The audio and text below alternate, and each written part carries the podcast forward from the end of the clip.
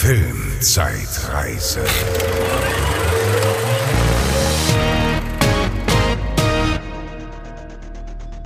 Ein neuer Monat, eine neue Folge Filmzeitreise. Herzlich willkommen.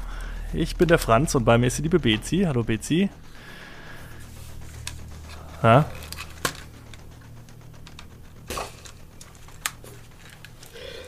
So, hallo, ich habe überhaupt kein Wort gehört, weil meine Tochter mir gerade das Kabel aus den Kopfhörern gerissen hat. Genau beim, als Franz Hallo gesagt hat. Ja, Ja. hallo. hallo. Ja, da sind wir direkt beim Thema. Ich glaube, wir müssen es mal ansprechen. Vielleicht ist es dem einen oder anderen in den letzten Folgen schon aufgefallen, dass wir äh, manchmal im Hintergrund so ein paar kleine Geräuschchen hatten. Wir haben bisher immer gedacht, ja, okay, vielleicht fällt es keinem auf oder wir müssen es gar nicht ansprechen. Was ist denn da los eigentlich? Ja, aber die Wahrheit ist, dass ich äh, eigentlich die letzten acht Folgen wahrscheinlich ähm, mit Baby in der Trage äh, aufgenommen habe. Und ja, Ja. am Anfang war sie noch ganz, ganz still und schläfrig und jetzt ist das ähm, immer weniger der Fall. Und deswegen hört man sie dann jetzt auch mal ein bisschen klappern. Wir versuchen das auf ein Minimum zu reduzieren. Ich hoffe, irgendwann in naher Zukunft kann ich auch mal wieder eine Stunde ohne äh, Baby vielleicht verbringen, aber noch ist es nicht so weit. noch ist es Ja. nicht so weit und es kann sein, dass ihr jetzt mal ein bisschen schnarchen hört oder klopfen oder sie zieht mir den, das Kabel aus dem Kopfhörer im, in einem sehr wichtigen Moment. Aber wie gesagt, wir versuchen das ähm, auf ein Minimum zu reduzieren. Ja, in den meisten Fällen ist sie ja wirklich super leise. Also total toll. Aber ich meine, wenn man so einen Live-Podcast von seiner Mama bekommt, dann schläft man natürlich auch äh, den Schlaf der Gerechten ziemlich schnell, Ja. ich. Ne? Und dann, Das dann schnarcht man halt ein bisschen. ist ja auch nicht schlimm. Ja, hoffen also wir mal, dass sie jetzt fühlt gleich einschläft. Euch, ja, fühlt euch davon nicht gestört. Ähm, es ist äh, alles kein Problem. Ja, wir haben da einen neuen Monat, den Februar 2004 besprechen wir.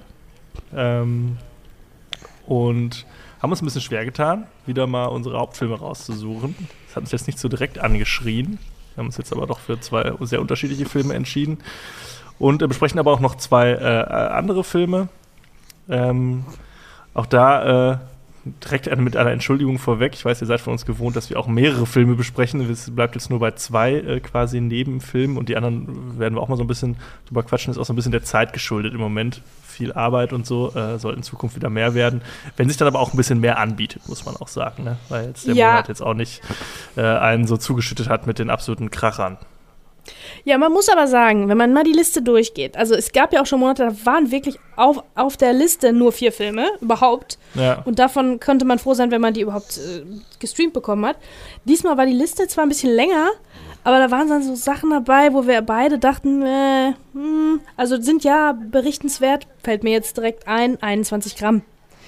Ja, da haben wir direkt gewesen. beide Da weiß gesagt, ich auch, dass wir, dass wir äh, eine liebe Hörerin haben, die da ganz, äh, das ganz schwer abfeiert, äh, Inaritu-Filme generell. Ne? Das ist ja der Regisseur von äh, jetzt auch Revenant und Birdman, damals Amoris Perros und Babel. Das ist äh, 21 Gramm ist Mhm. halt sein Hollywood, sein großer, sein großer, sein großer Durchbruch sozusagen in Hollywood. Ähm, und äh, mit Naomi Watts und so auch. Und Penn, Benicio del Toro. Und den hätte man wohl gucken können und auf jeden Fall drüber sprechen können. Ich fand den ja damals sehr beeindruckend, muss ich sagen. Ne? So als Episodenfilm, Ja, also- das gab es ja da auch nicht so oft. Auf Warum jeden Fall ein sehr besprechenswerter Film. Ja. Ja, wir haben, warum haben wir uns dagegen entschieden? Es, sind natürlich, es gibt so Filme, das kennt ihr alle, für die muss man auch einfach in einer bestimmten Stimmung sein und vielleicht auch in einer bestimmten Phase seines Lebens oder in einer bestimmten Mhm. Lebenssituation gerade. Und 21 Gramm äh, bespricht ja schon ein ja, Thema, was jetzt nicht unbedingt jedem so direkt liegt oder wo man jetzt so Bock hat, sich dann irgendwie da hinzusetzen, alleine irgendwie und sich den reinzuziehen. Und ich habe direkt Ja. abgewunken, ich habe direkt gesagt, so, boah, nee, sorry, gar keinen Bock, wenn du willst, gerne, aber äh, du hattest jetzt auch nicht so, hast dich auch nicht drum gerissen. Ja, So nee, sparen wobei, wir wenn den heute aus. hätte. Ja, wenn ich gewusst hätte, was, was passiert mit meinem äh, Film, auf den ich mich eingelassen habe, kommen wir gleich zu, dann äh, hätte ich vielleicht doch äh, 21 Gramm lieber nehmen sollen. Also, ähm, die Prämisse ist halt auch interessant, ne? Warum Ja, heißt der 21 Gramm? Angeblich ist, also ist man, äh, es wird gemutmaßt, möglicherweise ist das das Gewicht der Seele, weil Ja. eine Leiche 21 Gramm weniger wiegt als die gleiche Person zehn Minuten vorher, als sie noch am Leben war.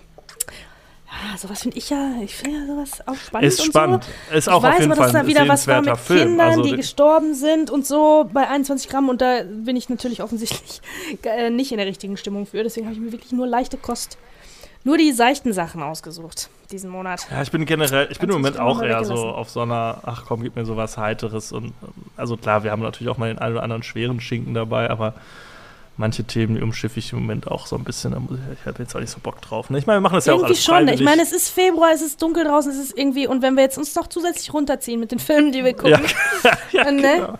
das ist Das auch stimmt, irgendwie blöd. Da ist mir aber Ich allerdings halt die Zeit, die Sonnenschein. Ja, voll. Ähm, da ist mir allerdings ein anderer auch äh, aufgefallen, wo ich dann jetzt auch dachte, ach Mensch, hätte den noch geguckt, aber das war mir wieder zu seicht und dann hätte ich nicht gewollt, dass wir äh, den, wieder den Romantic Comedy Podcast raushängen lassen, nämlich Ja. den, den mit ähm, Keanu Reeves, Romantic Comedy mit Keanu Reeves, Diane Keaton, Jack Nicholson und äh, Amanda Peet, glaube ich. Und die verlieben sich quasi äh, über Kreuz. Also der, der alte Typ, der alte Jack Nicholson hat eine junge Geliebte. Und Was das Diane Herz begehrt, Keaton, meinst was das Herz begehrt, der, Something- genau. Ja, genau. Und das ist auch ja, von stimmt, da der, kam auch was, ja. genau, von der Autorin, von der haben wir auch schon Sachen Von Nancy besprochen. Myers.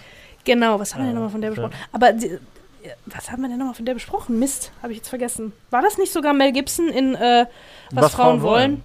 Ja, Genau, also das ist wirklich dann wieder in dem Stil. Aber habe ich mich dann auch nicht getraut, weil ich dachte, ah, da lachen die uns doch aus, wenn wir einen Filmpodcast machen und dann besprechen wir die ganze Zeit nur sowas. Aber im Nachhinein habe ich gedacht, ach, vielleicht hätte man den äh, noch mal gucken können, ne? Gucken, wie sich, also Keanu Reeves ist ja sowieso der Liebling von allen, ne? Und wie sich Jack Nicholson auch dann äh, schlägt als Lover, Sugar ja, Daddy. Ja. Naja, Ja, es gab äh, wirklich ein paar Filme irgendwie. Wir haben uns jetzt auf irgendwie ein paar wenige beschränkt, aber äh, ja. Ich glaube, die Auswahl, die wir getroffen haben, ist schon ganz gut und passte jetzt auch zu uns. Ja. Willst du einfach mal anfangen? gut. Ja, ich leg los.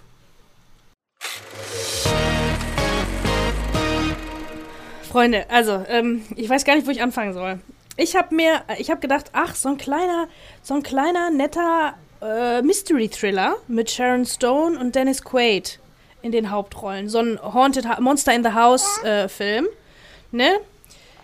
Namens Cold Creek Manor. Das Haus am Fluss ist der deutsche Mhm. Titel davon.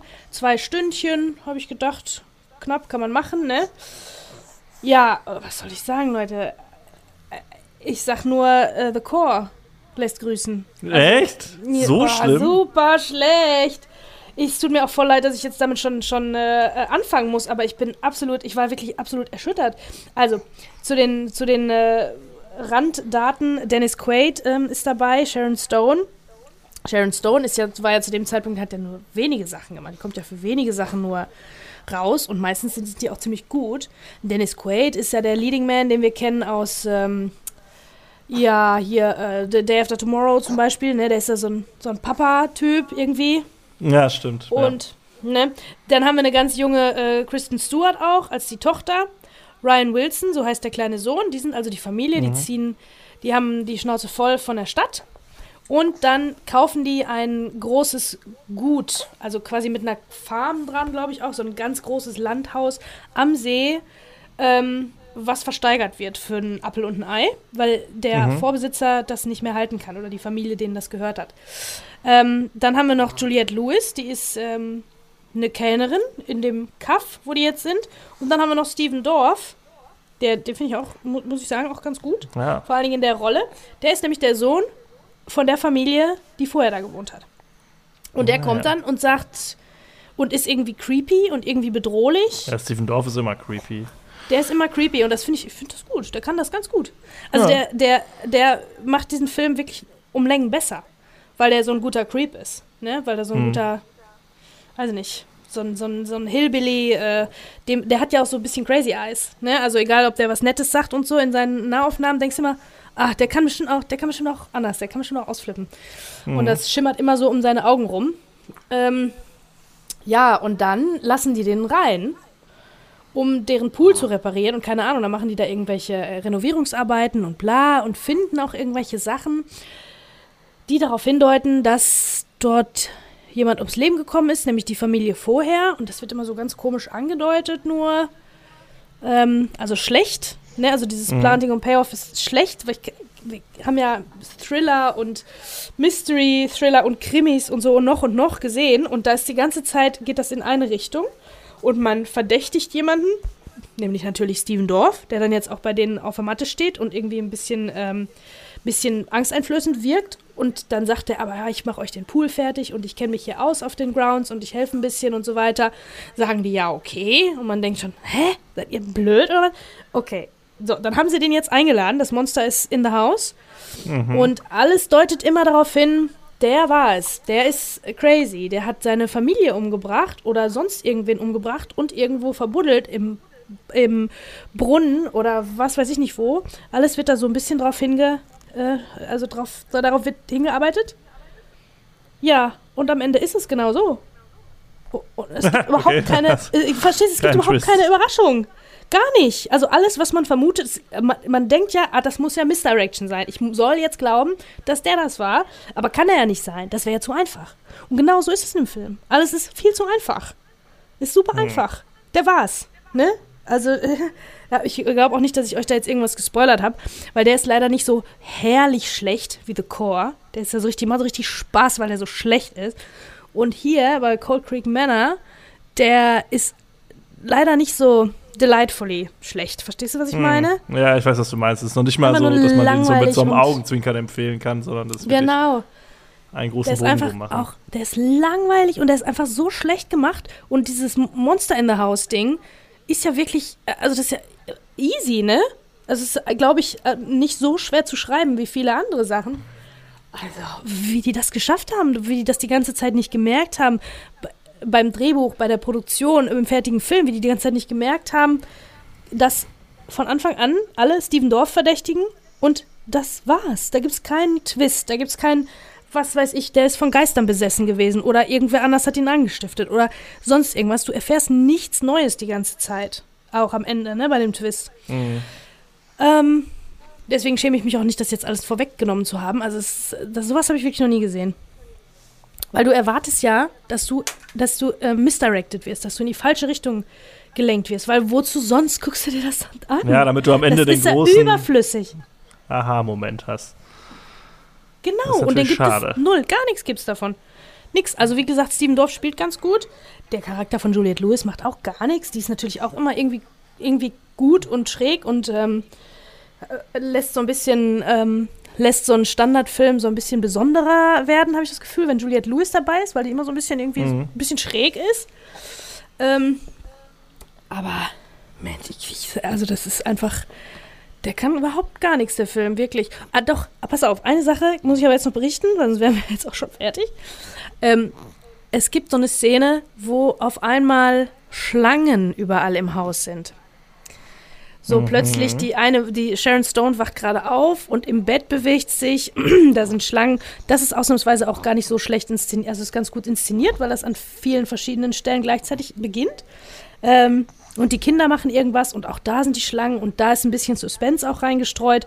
Man, der Zuschauer nimmt das zuerst wahr, während die dann noch weiter so ihr Ding machen und irgendwann, oh, Merken die das alle? Und dann rennen die alle, rennen weg vor Schlangen. Warum rennt man? Also, das ist. Ist das bescheuert oder bin ich einfach nur nicht äh, outdoorsy genug, um das zu wissen, dass man vor Schlangen wegrennen muss? So schnell sind sie ja wohl auch nicht, oder? Ist das nicht eher so, so ein Tier, wo man ruhig bleiben muss und sich so wegschleichen? Hätte ich jetzt gedacht. Egal. Ähm, so, und dann fangen die an zu schreien und zu overacten bis zum geht nicht mehr, die schreien und machen oh, so richtig mit, mit so erhobenen Händen, so, oh, so wie Jazzhands, weißt du? Ja. Und dann machen die irgendwelche Türen auf und dann ist eine Schlange auf dem Boden und machen die oh. und äh, dann rennen die, beste Sache überhaupt, nach oben. Statt aus diesem Haus, wo überall die Türen aufstehen, überall sind Handwerker, keine Ahnung was, alle Türen, Riesenfenster, bodentiefe Fenster, alle rennen nach oben, aufs Dach. Also, ne? Das ist sowieso sowas von ja. dämlich. Und diese ganze Szene, ich weiß nicht, ob es die bei YouTube gibt oder so, also die ist es wert, die ist sehenswert, aber ich würde euch keine zwei Stunden eures Lebens dafür klauen wollen, um ja, diese Szene Stunden zu sehen. Das ist dann schon hart. Ja, also der ist absolut überflüssig, der Film. Aber die Szene, die ist so herrlich überspitzt.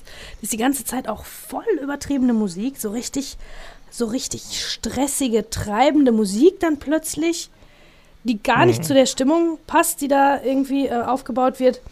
Also, ähm, ja, ganz, ganz und gar ähm, schlecht, dieser Film. Ganz und gar kacke. Ja, gut, das ist doch mal schön. Sagen.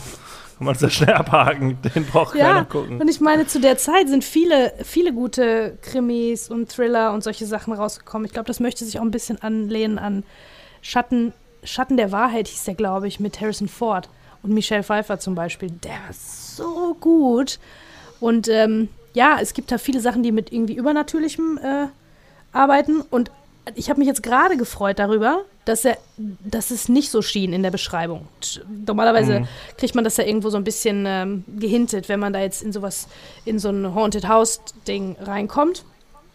Das war jetzt überhaupt nicht so und habe ich gedacht, ja, finde ich cool, ne, dass das mal so eine echte Geschichte ist, eine, eine, eine, eine quasi mhm. in Realismus fußende Geschichte ohne Geister, ohne Gespenster und so, ohne einen Fluch. Aber da, also da wurde gar nichts draus gemacht. Und die Geschichte, die, diese Monster in the House-Filme sind natürlich ein ganz alter Hut, denn das gibt es tausendfach. Aber tausendfach funktioniert das auch gut. Ne? Das ist, also ich mhm. sehe sowas ganz gerne. Davon gibt es ja so viele verschiedene Versionen, irgendwelche Einbrecher, hier Funny Games und so, ne? So richtig harten Sachen. Das gibt es in, in zig Varianten weil das halt nur auf eine Urangst des Menschen ja auch anspielt, ne? Weil man zu Hause, wo man zu Hause ist, wo man seine, seine Höhle, sein Nest hat und sich geborgen fühlt und wenn da jemand einbricht, reinkommt, ja, den man nicht los wird, das ist schon so eine Urangst irgendwie so ein bisschen. Und das kann man auf so viele Arten und Weisen interpretieren und deswegen, da bin ich sehr enttäuscht. Hätte ich nicht gedacht, dass man so viel falsch machen kann, aber bin sehr enttäuscht äh, von diesem Film gewesen. Cold Creek Manor. Das Haus am Fluss. Bitte nicht gucken. Ja, Mache ich nicht, keine Sorge.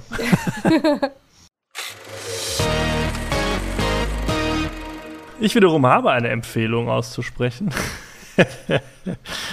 Nämlich Scary Movie 3. Wir haben noch gar nicht über Scary Movie gesprochen. Ne? Scary nicht? Movie 2 habe ich nachgeguckt, kam im äh, November 2001 raus. Da haben wir aber über andere Filme gesprochen meine ich. Mhm. Und äh, Scary Movie 1 von 2000, da, haben wir, da waren wir auch noch nicht äh, Teil des Podcast-Games quasi. Oder haben da noch nicht äh, über den Monat nicht, über das Jahr nicht gesprochen. Ja, Scary Movie war ja damals so, die haben so dieses, wie nennt man das? Slapstick, Persiflage, Komödien, Ding wieder aufleben lassen, so was ja. so in den 80er natürlich ganz groß war mit äh, den äh, Zucker Abrahams Zucker-Film, also Nackte Kanone hab, und sowas. Hab ich nicht einen davon irgendwann mal geguckt, in der, also von dem, diesen ähm, Persiflagen? Ähm, ne, mit den Teenie, nicht noch ein Teenie-Film. Ja, ja, genau. Ist das der das gleiche Regisseur? Nee, oder? Nee, nee, ich glaube nicht. Ähm, jedenfalls waren das so ja, da gab es National Lampoons und Mel Brooks und so, das waren ja damals, die haben halt irgendwelche Filme genommen, haben sich darüber lustig gemacht. Ne? Also ein klassisches Prinzip und das ist damals so ein bisschen mit den Scary Movie-Filmen wieder aufgelebt und hat sich dann leider in so Filmen wie, keine Ahnung, Disaster Movie und Date Movie und nicht hier meine Braut, die Spartaner und ich und hast du nicht gesehen, so ein bisschen verloren in absolutem billigen Klamauk. Also die wurden da wirklich rausgehauen äh, nach dem anderen. Aber Scary Movie war noch so, das hatte noch Klasse. ein bisschen mehr, ein bisschen mehr Value steckte da drin. Okay. Und die Reihe ist ja durchaus auch noch sehr beliebt. Ähm, und tatsächlich ist Teil 3 mein Lieblingsteil. Ehrlich? Denen. Also ich, ich glaube, den fünften habe ich gar nicht mehr gesehen. Es gibt fünf davon. Der dritte also da, ist tatsächlich mein Lieblings, ja. Der dritte, der ähm, persifliert dann der dritte, Trilogien. Genau, Trilogien dann, oder was? Nee, nee, Speziell. genau. Also der erste Teil hatte ja ähm, ziemlich stark Scream und ähm, ich weiß, was du letzten Sommer getan hast, also diese Teenie-Slasher äh, sich äh, als Opfer ausgesucht, sage ich mal. Im zweiten Teil war es, ähm, glaube ich, das Geisterschloss irgendwie, mit, äh, den, der hauptsächlich persifliert wurde. Und jetzt ähm, nehmen sie Science und The Ring aufs Korn. Das sind wiederum zwei Filme, Ach, die wir besprochen haben. Ja, ich meine, als du The Ring besprochen hast, hast du davon geredet, dass das alles für dich albern so ist, weil du ja genau. Scary weil Movie 3 äh, gesehen hast. Immer an Scary Movie 3 denken musste. genau, also das sind so die, die beiden Filme, die so hauptsächlich, also wo man sich auch sehr stark an der an Story-Motiven orientiert, äh, die man halt äh, da, über die man sich lustig macht. Aber auch dann ähm, in dem Fall nicht nur Horrorfilme, sondern es wird auch über Matrix und Eight Mile, auch Filme, über die wir gesprochen haben, lustigerweise, ähm, wird sich auch so ein bisschen lustig gemacht. Und da finden wir immer wieder dann so Anspielungen oder Szenen, die da rausgenommen werden, aber dann ins Groteske verzerrt werden, sag ich mal. Ne? Und Ja. Das klappt für mich im dritten Teil tatsächlich am besten. Und ähm, jetzt habe ich mal nachgeguckt, der Film ist tatsächlich von David Zucker auch inszeniert worden. Also einem der ursprünglichen quasi Begründer dieses ganzen Genres, Ja. ähm, der damals mit seinem, ähm, mit seinem Bruder Jerry zusammen und äh, mit Jim Abrams halt dieses äh, Trio gebildet haben, die damals halt Nackte Kanone und Top Secret und äh, Airplane gemacht haben. Also so die großen drei Filme aus diesem Genre. Und der Typ hat es einfach halt wirklich drauf. Also was so Comedy-Timing und so angeht, da merkt man dann schon, dass das eine, ein Regal über den anderen Filmen ist. Also was so die Comedy angeht. Und das funktioniert bei mir halt total. Ähm, ganz kurz zu den äh, Darstellern. Ähm, Anna Faris ist auch wieder dabei. Die hat ja in allen, oder zumindest glaube ich auf jeden Fall in den ersten vier äh, Scary Movie-Filmen spielt sie ja mit. Ist halt so, so ein bisschen die Scream Queen, würde man im Horrorfilm sagen. Also so das äh, Final Girl, die halt quasi alles überlebt. Und wir haben ja aber auch noch jede Menge andere äh, Darsteller. Zum Beispiel Charlie Sheen spielt mit. Leslie Nielsen, Anthony Anderson äh, ist auch schon in anderen äh, Teilen aufgefallen. Queen Latifah, Pamela Anderson und Denise Richards in irgendwelchen Nebenrollen und so. Also das, äh, da haben sich auch immer mal wieder dann irgendwelche Leute die Klinke in die Hand gedrückt, um da äh, lustig dran mitzusp drin mitzuspielen in diesem Film. Und äh, hier ein Schauspieler, der mir ganz besonders aufgefallen ist, Simon Rex. Der spielt auch, glaube ich, nur in diesem Teil mit. Ähm, den habe ich auch danach, boah, ich habe den danach, glaube ich, nie wieder irgendwo gesehen. Keine Ahnung, das ist irgendwie so ein. Der spielt hier äh, eine Figur, die so lose, sag ich mal, auf der Figur von Eminem in Eight Mile äh, äh, beruht, sag ich mal. Und der hat ein unglaubliches, ein unglaubliches Talent für Comedy. Also wie, wie der das spielt, sowas. Ich meine, er hat auch die Looks dafür, er macht auch viel so Physical Comedy, aber auch so finde ich ihn einfach unglaublich lustig. Und äh, er ist für mich auch so das Highlight des, des Films. Aber so viele Sag mal, Sachen. wie, wie heißt der nochmal? Simon Rex. Simon Rex. Könnte ich den woanders Der hat- erkennen? Boah, nee. Sagt mir gar nichts. nicht. Der, also so Fernsehen halt, ne? Hat der mal ab Mhm, und zu ein bisschen okay. was gemacht. Der, ähm. Hat, ich sehe gerade in Scary Movie 5 hat er auch noch mitgespielt. Und sonst, wenn ich jetzt mal so die Filmografie durchgucke, wirklich gar nichts. War Superhero Movie noch irgendwie mitgemacht. Die Party Animals sind zurück, also scheinbar Party Animals Teil 2. okay. Aber jetzt wirklich nichts Großartiges mehr. Ja. Und ich finde ihn hier wirklich super. Und generell muss ich sagen, dass ich den Humor in dem Film fantastisch finde. Das ist ja wirklich noch so eine Zeit, so eine unschuldige Humorzeit. Wir haben schon häufiger darüber gesprochen, dass ja viele Sachen heutzutage nicht mehr gehen würden, dass man viele Witze heutzutage nicht mehr machen dürfte. Und Scary Movie 3 ist für mich wirklich noch so ein Film, wo ich auch über den ein oder anderen, sage ich mal, Witz lache, der vielleicht manche Gruppen offenden würde. Aber wo ich noch so sage, ey, komm, ne, das ist halt wirklich ne, noch eine Zeit, wo man sowas noch irgendwie machen konnte. Ich will jetzt gar nicht die große alte Höhe, das, du- da durfte man das noch sagen, äh, Nummer rausholen, oder das wird man ja wohl noch sagen dürfen. Aber irgendwie merkt man, dass diese Komödien von damals, dass die noch so eine gewisse Leichtigkeit hatten. Und auch ja auch offensichtlich das Genre der Komödie ausgestorben ist mittlerweile. Wann ist denn mal die letzte wirklich gute Komödie im Kino gelaufen irgendwie, ne? Das ist, das fällt, da muss ich wirklich lange zurückdenken. Und ich glaube, es ist auch wirklich schwierig heutzutage, weil du dir halt nicht Ähm. die Finger verbrennen möchtest, natürlich. Das stimmt, ja, man möchte sich nicht die Finger verbrennen. Ich muss sagen, dass ich äh, in letzter Zeit tatsächlich über eher so Sachen gelacht habe, die vielleicht für, jung, für jüng, jüngere Leute eher sind. Zum Beispiel fand ich, habe ich gelacht über äh, Booksmart. Hast du den gesehen? Ja, ja, ja, das war jetzt auch Von tatsächlich der einzige Film, der Beanie mir jetzt Feldman einfallen ist, glaube ich, die Schwester von Jonah Hill oder so. das kann Das sein. ist auf jeden Fall geschrieben von einer Frau, das Drehbuch. Mhm. Also, ne? Und ähm, das handelt irgendwie von, das ist so ein Highschool, so eine Highschool-Komödie, aber die spielt Ja. natürlich in einer ganz anderen Welt, die absolut nicht mein, meinem Highschool, meinem Schulleben entspricht, aber Mhm. trotzdem irgendwie, also trotzdem witzig. Ich glaube, Humor hat sich vielleicht verändert. Ne? Total, Also, ja, ja, äh, total. Und äh, ob man, also das heißt nicht, dass nichts mehr lustig ist, aber ich glaube, andere Sachen sind einfach lustig geworden. Ne? Also, das ist zum Beispiel oft auch, dass dann die, oder bei dem Film war es jetzt so, bei einem anderen, den ich gesehen habe, der hieß Bodies, der war auch ganz witzig. Da sind zum Beispiel die, die Hauptfiguren sind oft jetzt Frauen. Oh, fast immer ist auch jemand lesbisch und so, ne? Und da ergibt sich eine ganz andere Comedy dann auch daraus. Irgendwie. Ne? Also andere Gags kann man dann machen. Und äh, weiß ich nicht, ich fand den, den zum ja. Beispiel fand ich witzig. Aber ja, das ist natürlich vom Humorlevel absolut nicht zu vergleichen mit sowas wie Scary Movie, ne? Nein, das Scary Movie ist natürlich auch viel so Slapstick und Pipi-Kaka-Humor und so, ne? Das ist natürlich. Aber äh, mein Punkt ist halt einfach, dass man das Gefühl hat, dass. Ja, das halt die Zeit, das auch viel mehr erlaubt hat, natürlich. Ne? Das ist alles so ein bisschen unschuldiger und lockerer irgendwie ist und dadurch, ja, kannst du halt auch mehr Gags raushauen, von denen natürlich auch viel Hit und Miss ist.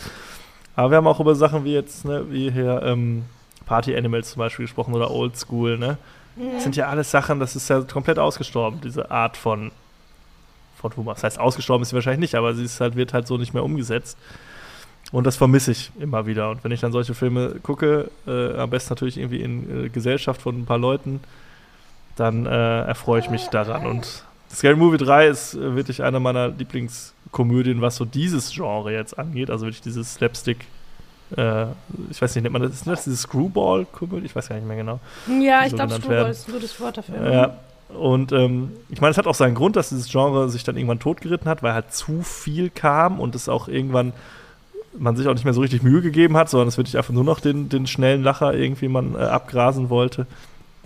Aber man merkt schon auch in, in diesem Genre große Qualitätsunterschiede und wenn du dann halt Leute wie, ähm, wie, äh, sag ich mal, hier wie David Zucker hast, dass da, da halt auch mehr dahinter steckt, ne, als jetzt nur irgendwie den äh, lustigen Furzgag zu machen, sondern dass mhm. das äh, auch eine Kunst ist, eine Kunstform und dass manche die mehr beherrschen als andere.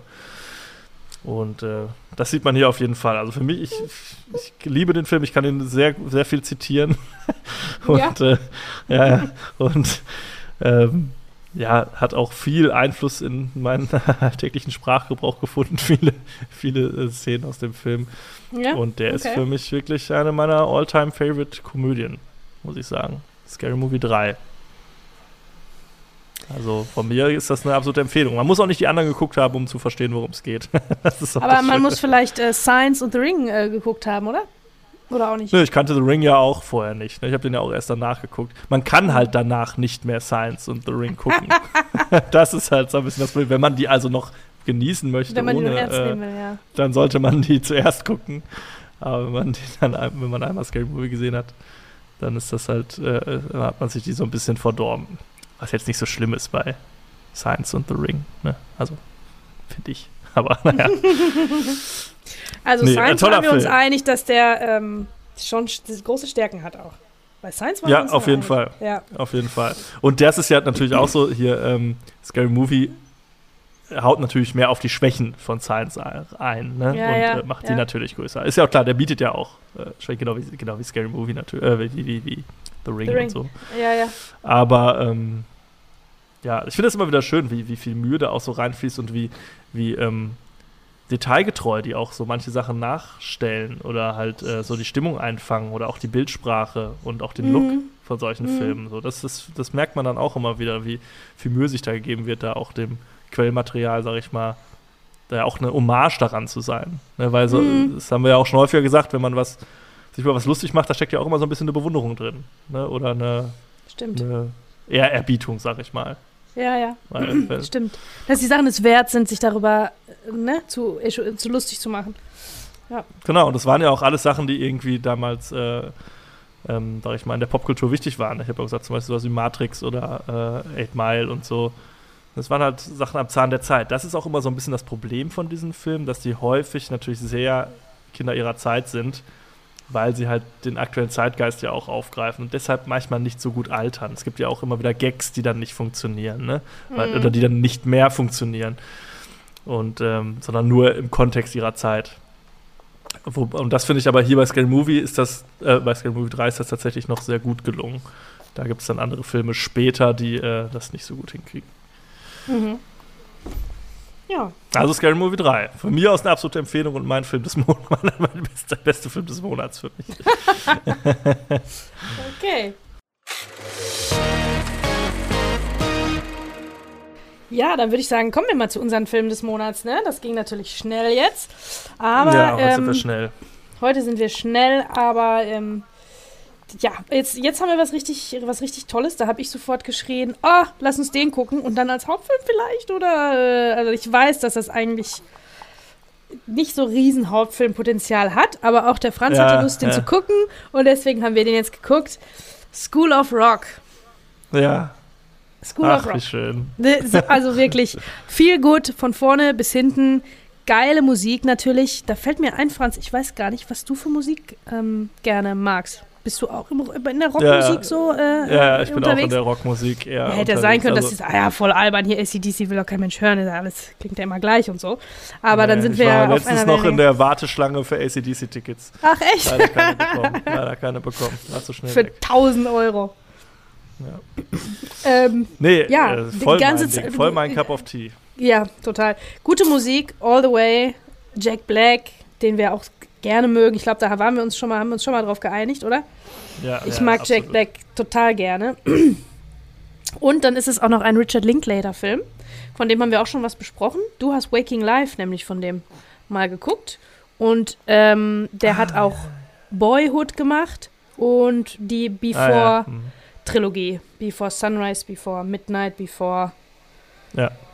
Ah, hab ich vergessen. Midnight, egal. Edward Norton. Ähm, auf jeden Fall. Ähm, mit Ethan Hawke, ne? Ja. mit Ethan Hawke. Und der war ist ein ganz, ganz bekannter äh, Indie-Filmmacher gewesen, Anfang der 90er und so. Und danach hat er wirklich eine, eine, eine abwechslungsreiche ähm, Vita. Ne? Also der hat unterschiedliche Sachen gemacht. Es ist fast immer character-driven, mehr als alles andere. Und das hier ist fast schon eine ganz schöne Ausnahme, weil das ist eine klassische, einfach eine Komödie. Sehr konventionell, ja. Voll ja. konventionell, eine wirklich klassische Komödie, die nur durch, ihre, durch ihren Inhalt so ein bisschen ähm, anders ist. Also ist wirklich nach allen Regeln der Kunst gemacht und grenzt auch an einem. Ist es ein Kinderfilm? Ich weiß es nicht. Es können schon Kinder auch gucken, glaube ich. Ob Voll, habe so ich mir auch Gedanken wissen, drüber weiß gemacht. ich nicht. Ja. Ja, nicht, also die, die nehmen da natürlich was anderes raus, als äh, wir rausnehmen, denke ich mal. Das ist ja vollkommen klar. Aber habe ich mich auch gefragt und äh, weil wir hatten letztes Mal ja, was, über welchen Film haben wir nochmal gesprochen, der auch irgendwie ab null war? Weiß ich gar nicht. Lost in Translation. ja, genau. Dachte, Ja. Okay, das ist natürlich Quatsch. Aber das ist wirklich ein Film, den kannst du locker mit deinen Kindern gucken. Also der ist ja auch total harmlos und so und, Genau. und auch irgendwie trotzdem lustig, ne? Weil das natürlich, ja, weil da der lustige dicke Mann rumläuft. ja. Ja. Also der ist einfach. Ähm, Dick in Anführungszeichen natürlich.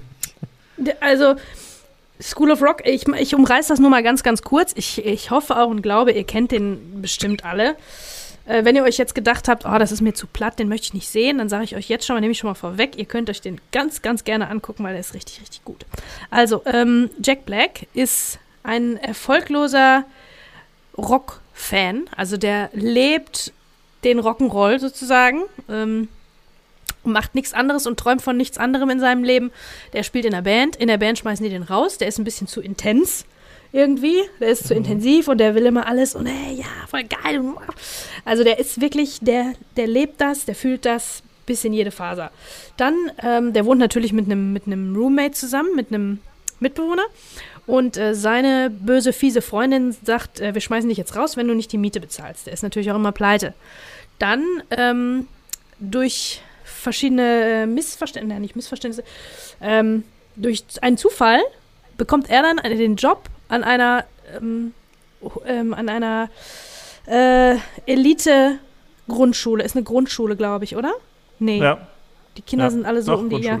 Genau, an einer ganz, ähm, ganz eleganten, hoch angesehenen Grundschule. Sein, sein, sein Mitbewohner ist nämlich Lehrer. Der kriegt den Anruf, wollen Sie nicht hier ähm, Aushilfslehrer sein? Und dann sagt er sofort ja. So, also, er nimmt im, Prinzip die Identität von seinem Mitbewohner an, um dann in dieser Schule zu unterrichten. Der kann ja aber natürlich nichts. Dann stellt er fest, dass die Kinder in, der, in seiner Klasse Instrumente spielen und dann ist er voll in seinem Element und macht mit denen ja, die School of Rock. Also der bringt denen dann den, das Wesen der Rockmusik bei und auch die Musik an sich. Die schreiben Songs, die ähm, versuchen beim Battle of the Bands dabei zu sein und zu gewinnen, weil ähm, das ist im Prinzip sein Trauma, was er da verarbeitet, dass er aus seiner Band rausgeflogen ist und bei diesem Wettbewerb nicht antreten kann. Und jetzt macht er das mit seiner neuen Band, bestehend aus der Schulklasse. Ja. Ja, ist natürlich, also Hanebüchen bis zum geht nicht mehr. Aber das macht so Spaß. Das Ja. macht so sehr Spaß. Jack Black ist auch. Ja, es ist das große ich Jack lieb Black den Showcase, total. Das ist sein sagen, Vehikel, ne? das hätte niemand anders so, hin, so machen können. Ja. Auch diese Kombination von, also seine Optik allein schon, ne? Oh, Dass er ein bisschen, Ja. dass er einfach nicht so aussieht wie die anderen Filmstars, die anderen Hollywood-Stars, ne? Ja. Dann ist er witzig und dieses, also der ist auch wirklich, der ist ganz großherzig sozusagen in dem Film, obwohl er sagt, ja, ich Ja. Äh, hier, ne, ich will Rockmusik machen und ihr seid alle scheiße, weil ihr keine Rockmusik macht, aber der ist, also man, man spürt das, dass er den Kindern sozusagen, dass er die Kinder so alle, ähm, dass er deren Fähigkeiten erkennt und für die mitfühlt und niemand, der wäre zu niemandem einfach so aus Prinzip böse. Keine Ahnung, also ich ähm, finde den ganz, ganz, ganz nett in dem Film. Ich glaube, im echten Leben ist er auch ein ziemlich netter Typ. Ähm, der alles, ist ja was ich wirklich von dem auch, gesehen habe, glaube ich das auch. Ja. ja, der ist ja wirklich Rockmusiker auch. The Tenacious Ja, und er ist ja auch so ein bisschen, er ist ja auch so ein bisschen so der inoffizielle Botschafter. So der Rockmusik, also der filmische Ja. Botschafter von Rockmusik, kann man sagen, ne? So, also ich glaube, ihm ist das ja auch so persönlich, so eine persönliche Agenda einfach. Er liebt das auch total. Ja, also dazu kann ich gerne, äh, zur Trivia kann ich gerne noch was sagen. Nämlich ähm, geschrieben wurde, äh, wurde diese Geschichte von Mike White. Versteht ihr? Mhm. Jack Black und Mike White. Ist sein richtiger Mhm. Name. Der hat das Drehbuch geschrieben. Und der hat äh, quasi gegenüber von Jack Black gewohnt. Die haben gegenüber voneinander gewohnt und der hat die ganze Zeit immer Rockmusik gehört. Die super Klassiker, ne? Hier, wie gesagt, ACDC und so weiter und die Doors und Led Zeppelin und was es nicht da alles gibt. Ähm, und dann hat Mike White dieses Drehbuch geschrieben, wirklich um das Vehikel für Jack Black zu sein, damit er in dem Film seine, seine weißt du, Liebe zur Seine Rockmusik Botschaft sozusagen, verbreiten seine kann. Botschaft verbreiten kann. genau, damit er der Messias der Rockmusik äh, in Hollywood sein kann. Ja, und ich finde das toll, dass das Vehikel ein, ein Kinderfilm geworden ist. Also, dass das so viel auf, Ja, auf. Kinder auch anspielt, weil das ja auch ein bisschen in der Rockmusik, das ist das, was ich ja auch so daran liebe, abgesehen natürlich von der Musik selber, ähm, das, das unangepasst sein und nicht irgendwie gleich zu sein wie alle anderen, ist das Wesen dieser Musikrichtung, ne? Ja, Und genau. dass alle besonders sind irgendwie auch und cool sind dafür, was die, was sie sind und was sie können. Und Ja. das mag ich gerne, diese, diese Message, ne? Und das, ja, glaub das ich, ist ja auch eine auch super berührt. Message für einen Kinderfilm. Das ist ja, Ja. eine bessere Message gibt es ja eigentlich gar nicht. Ja. Das wirklich, also, Das ist halt Perfekt. das, was, was mich auch berührt, auch, auch an, an, an Rockmusik. Also da fühlte, fühlt man sich irgendwie, irgendwie gut aufgehoben. Da fühlte ich mich immer gut aufgehoben in diesem, in diesem Genre. Da fühlte ich mich zu Hause. ja. Und ähm, das zu finden, ne, sich, sich zu Hause zu finden und äh, Jack Black ist halt auch derjenige, der auf niemandem auf niemandem rumhackt dafür, dass er andere Musikrichtungen mag, obwohl der so ein Hardcore-Rock-Fan ist, ist das wirklich Mhm. so geschrieben, dass er nicht irgendwo, äh, dass er nicht draufhaut, wenn einer jetzt sagt, äh, ich mag gern Musicals. Ja. Tatsächlich ist es aber so, habe ich dann gelernt. Ähm, Mike White ist ähm, bisexuell, der, der, der Autor, und ihm gefiel das gar nicht, wie diese eine Rolle äh, inszeniert wurde. Ähm, der kleine Junge äh, mit dem Spitznamen Fancy Pants, Mhm. ähm, der dann der, Schne der, der ähm, Kostümdesigner wird. Äh, die ist ein bisschen Klischee. Und das ein bisschen, das, ähm, ich, also ich weiß nicht, ich fand es irgendwie auch trotzdem auch süß irgendwie. Das auch Ja. der, der hat auch seinen Platz. Der hat auch Ja. äh, Bock drauf, ne, die Kostüme zu schneidern und so. Aber Mike White fand die Inszenierung ein bisschen zu, ja weiß ich nicht, das gefiel ihm nicht. Und aufgrund dessen, weil er selber halt auch ähm, bisexuell ist, aufgrund dessen hat er wirklich ähm, diesen Film quasi entsagt. Und macht ah, da keine Fortsetzung mehr. Achso, nee. und äh, sagt, ich will damit, hab damit nichts mehr zu tun. Will damit nichts mehr zu tun haben. Wegen diesem, wegen diesem Charakter. Hm. Ist auch ein bisschen schade, ne? Ja, voll. Sehr schade, weil die haben nämlich alle auch versucht, äh, ähm, ähm, Fortsetzungen davon irgendwie ähm, anzuleiern. Jack Black hat Bock, Richard Linklater hat Bock, ähm, aber Mike White halt nicht. Und deswegen kriegen die das nicht so ganz richtig Also die Kinder auch sowieso, die sind ja alle groß jetzt, äh, aber deswegen kriegen die das nicht so richtig angeleiert. Naja. Ach, das kommt bestimmt irgendwann.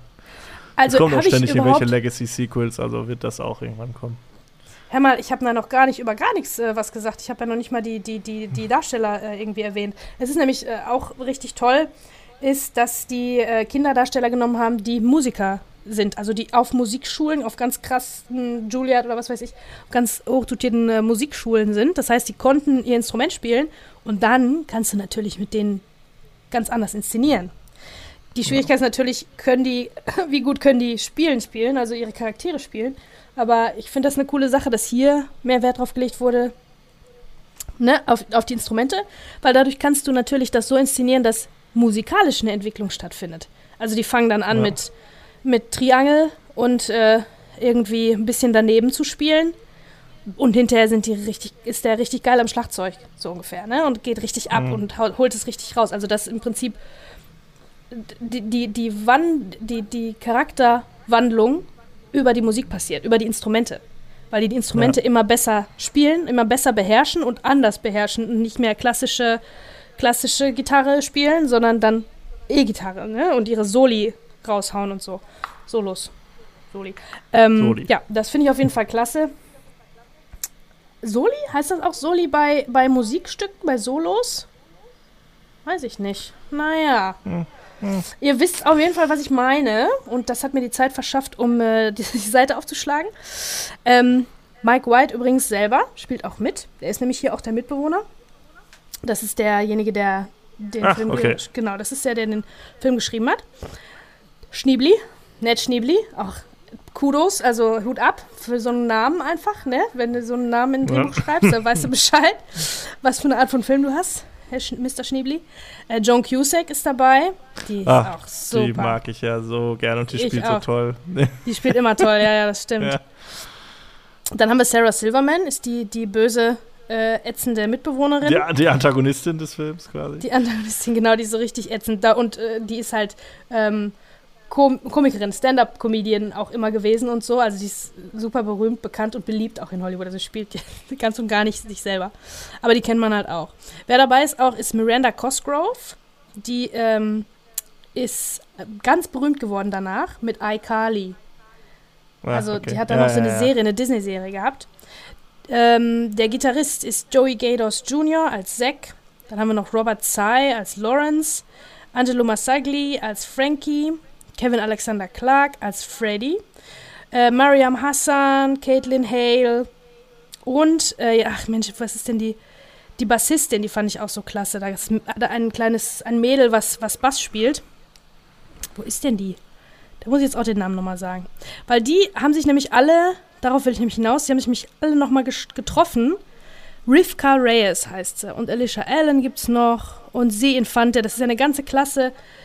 15 Kinder so ungefähr, Hauptkinder, die alle sich dann nochmal getroffen haben und eine Reunion gemacht haben und auch ein Konzert gespielt haben. Also richtig, Ach, cool. richtig cool. Dann haben die alle gespielt, waren alle auf der Bühne, sind jetzt erwachsen, ne? Also richtig Ja. klasse. Und äh, das war, glaube ich, zehn Jahre später. Jetzt ist 20 Jahre später. Zehn Jahre später, äh, genau, haben die sich alle nochmal getroffen und nochmal gespielt. Und ich glaube, die hätten schon alle Bock, das auch nochmal irgendwie, das nochmal zu Ja, machen, diese, die Magic nochmal aufleben zu lassen. Ja, und die haben halt gejammt zusammen und keine Ahnung. Also das ist auf jeden Fall bemerkenswert, dass die über die Musik äh, diese ganze Geschichte erzählen. Und ja, was soll ich sagen? Du liebst es auch, ne? Ja, ich ja genau. Ich aufgeschrieben komme gar, nicht, komme gar nicht dazwischen. Deine Entschuldigung. Lobeshymnen auf Entschuldigung. Film. Ja, nee, ich mag den auch richtig gerne. Das ist ja im Prinzip eine Mischung aus äh, Club der Toten Dichter trifft äh, Sister Act so ein bisschen ne? und hat ja Genau. auch äh, sehr viele Anleihen des Sportfilms, muss man ja auch sagen, oder sehr viele Elemente irgendwie, ne? So auch diese Underdog-Story, ne? Und dann gibt es die große äh, Trainingsmontage irgendwie in der Mitte.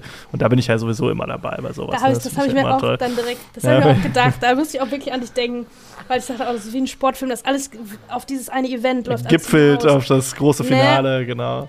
Also, Das ist also super. Und ähm, ich habe die ganze Zeit so mit mir gerungen. Aber ich muss das Wort verwenden, der ist auch einfach goldig, der Film. Also ich sehe das wirklich auch gerne, wie dann so diese, diese, diese, diese jungen Kinder dann so auch diese Posen machen und so, ne, die man so kennt irgendwie und so. Und Eddie natürlich das alles beibringt, das ist alles total wichtig, ne? Und du musst hier und breitbeinig und so, ne? Und du musst hier mhm. und du mhm. musst dem Publikum mit dem Finger und so. Das ist also diese kleinen ja. Sachen irgendwie. Das, das, ist auch schön, diese Begeisterung von Jack Black halt auch für diese total. Kleinigkeiten mitzuerleben. Ne? Und da merkt man richtig, da kam bestimmt auch so viel von ihm irgendwie. Und das ist einfach total lustig zu sehen. Und es ist, ja, von den Kinderdarstellern wird auch gar nicht so viel verlangt eigentlich. Ne? Das ist halt, mhm. außer das Instrumente spielen. Jack Black macht da halt schon den, den, den, den, das meiste. Das ist halt wirklich sein Film irgendwie. Mhm. Und ja, ist einfach, wie du schon gesagt hast, ein Film auch mit einer einfach schönen Message. Ne? Ich meine, am Ende ist es wie immer dann auch, äh, alle sind irgendwie schlauer geworden, irgendwie, ne? Die Kinder haben mehr so zu sich selbst gefunden und sind selbstbewusster geworden. Alle haben sich er weiterentwickelt und Jack Black selber auch. Es ne, hat der Verantwortung so gelernt, hat genau. Verantwortung gelernt und ja. Die Eltern sind irgendwie, ne, haben gemerkt, dass, was in ihren Kindern steckt quasi, mhm. irgendwie, ne? Die Schule haben gemerkt, ne? Ist, alle sind irgendwie am Ende an einem anderen Punkt, als sie am Anfang waren. Das ist auch immer schön. Nur, gut, ja. nur, die Freundin, die böse, die böse Freundin, die böse Mitbewohnerin, die ist die immer noch Rock, böse. fand Rock schon immer doof und findet es auch immer noch doof. Ja. Die können, die können wir, die, am Ende können wir die dann auch alle zusammen doof finden. Ja, Weil, ja. Das ist auch irgendwie schön und ja, es sind halt, ist dann richtig so, so wholesome, würde man heutzutage wholesome, ja, sagen. So ist so richtig so ein gute Laune-Film, wo du am Ende rausgehst und sagst, ach, ist doch schön, die Welt ist doch schön und ja. Musik ist doch toll und irgendwie, ja. ne? Musik total, verbindet total und so. Ja, und ich meine auch, dass sie, ähm, dass alle dann irgendwie Jobs bekommen. Es gibt natürlich die Band, da gibt es den ja. Gitarristen, den Bassisten und so weiter. Und dann, ähm, das ist schon ganz cool, wie die dann rausfinden, was denn jeder gut kann. Und ähm, Jack Black sieht, sieht so ein bisschen dann das Talent äh, in jedem Einzelnen und ähm, muss ja nicht jeder singen oder ein Instrument spielen. Die anderen sind dann, dann sind, macht er ein paar zu Roadies und die eine, die, die aufsässige, ähm, vorlaute, naseweiße, die ist dann die Managerin. Ja. Und ähm, ne, mit einem Klemmbrett und so. Und dann ist da ein so ein Computer-Nerd, der macht dann die Lichtshow und ähm, ja, das ist so richtig uplifting, das ist so richtig cool, wie alle so in ihrem äh, wie alle ja, so ein Talent kann, haben und wie die da so der, richtig der drin Gitarrist aufgehen. sein, ne? ne? Kann, kann halt nicht das und das musst du dir auch erstmal überlegen, das musst du erstmal geschrieben kriegen und inszeniert kriegen, weil natürlich die wichtigste Person in der Band sind die Leute, die die Band sind. Deswegen muss man jetzt eine eine, eine Rechtfertigung auch haben für alle anderen, für, für die Rest, andere, der für den Rest der Klasse. Und ja. das finde ich, haben die wirklich echt toll gemacht. Ne? Also ja, das wirkt erst wie so ein, wie so ein, wie so ein, äh, so ein, so ein, so ein, so ein billiger Trick irgendwie so, ja, weil die anderen sagen, ja, was ist mit uns irgendwie, weil klar, die vier Plätze in der Band sind dann belegt, dann gibt es noch irgendwie zwei Sängerinnen oder so und die anderen sagen, ja, was machen wir? Und äh, aber ich finde das A schön, wie das von Jack Black dann rübergebracht wird und von der Figur, Voll. dass das so mhm. gar nicht irgendwie, okay, ihr seid jetzt die zweite Geige, sondern ihr seid genauso wichtig. Ja. Und man hat sich auch sehr viel Mühe gegeben, den jeden auch in dem Drehbuch ihren Moment zu geben. So, mhm. wo die halt ganz kurz wichtig sind irgendwie und dann auch Props kriegen für das, was sie machen irgendwie. Ja, ne? und das, das stimmt das gibt einem auch irgendwie so ein schönes Gefühl, ne? dass du das Gefühl hast, klar, das ist natürlich irgendwie ein Problem für die Drehbuchschreiber sicherlich gewesen oder für den, ne, für den Mr. Herrn, Herrn White, äh, diese Figuren da irgendwie unterzubringen. Aber ich finde, er hat das elegant gemacht. So, dass hm. es nicht so aufgesetzt wirkt, sagt man, ja komm, die müssen wir jetzt auch noch irgendwie hier verarzten, damit die nicht äh, nur zu Nebendarstellern werden. Sondern das macht auch schon alles Sinn, auch in den Persönlichkeiten von den, von den äh, Figuren. Gerade genau. jetzt auch, was so die Managerin angeht, ne, irgendwie so am Anfang so die, die Streberin und das ist auch so geil. Die haben da irgendwie so ein Punktesystem in der Schule, so mit, äh, dass man irgendwie so Fleiß, Sternchen oder so yeah. bekommt, ne? Und dann und als eine erste Amtshandlung nimmt Jack Blacks Figur halt diesen, diesen, diese Tabelle quasi von der Wand und zerreißt die und sagt so, das ist jetzt alles egal, hier, Punktesystem gibt es bei mir nicht. Und äh, das für die, für die Streberin der Klasse, Streberin, äh, ist das halt so, so wie, was werden wir jetzt benotet, ne? was, was, machen wir denn jetzt irgendwie? Ja. Aber das ist auch so eine, so eine Figur, wo man erstmal denkt, ah, die könnte vielleicht nochmal unangenehm werden irgendwie, ne? Aber gar nicht. Es gibt sowieso keine so richtig negative Figur in dem Film. So ist auch der, nee. der Drummer. Der Drummer äh, wird am Anfang so ein bisschen, wenn du den so siehst, denkst du, okay, das ist jetzt so der Bully in der Klasse mhm. irgendwie, ne? Aber überhaupt, die Figur ist dann gar nicht so angelegt, irgendwie, ja, sondern ja. im Gegenteil. Ne? Und, ja, das ist, glaube ich, auch dann so gedacht, ja, der braucht auch nur seine, der braucht nur das richtige Instrument und dann wird ja, das ganze Ventil, Bully ne? sein, genau, das ganze Bully sein, geht dann ins Schlagzeug rein und yes. Ja. Ne? Und, und, dann ist, ist er ganz Geile. mellow hinterher. Ja, und das ist auch, dass äh, die Figur von Jack Black nur und ausschließlich Lob hat für die Kinder übrig. Es kommt, ja. Also klar, er hat natürlich manchmal äh, quasi Feedback-Tipps, irgendwie mach's mal so oder so, aber es ist immer so total positiv bestärkend. Immer so, ja, voll gut und ja, und wie du das machst, super und so, das ist alles. Mhm. Also das ist schon fast zu viel, so, aber die ganze Zeit, das gibt einem die ganze Zeit so eine gute Laune, dass du denkst so, ey, das ist alles cool und jeder hat seinen Platz und jeder leistet was und das ist irgendwie so schön. Einfach. Ich finde das auch toll. Natürlich total märchenhaft und ja, unrealistisch, ja, ja. aber irgendwie schön. Das ist halt Filmmagic. Ja, ich meine, ja. voll. Und ich meine, das ebnet auch so ein bisschen den, den Weg. Also nicht, dass der der Erste ist, der darauf gekommen ist oder dieses Drehbuch das Erste, was es so geschrieben hat, aber der Umgang mit Kindern, also ich würde schon finden, Positivität ist der Schlüssel.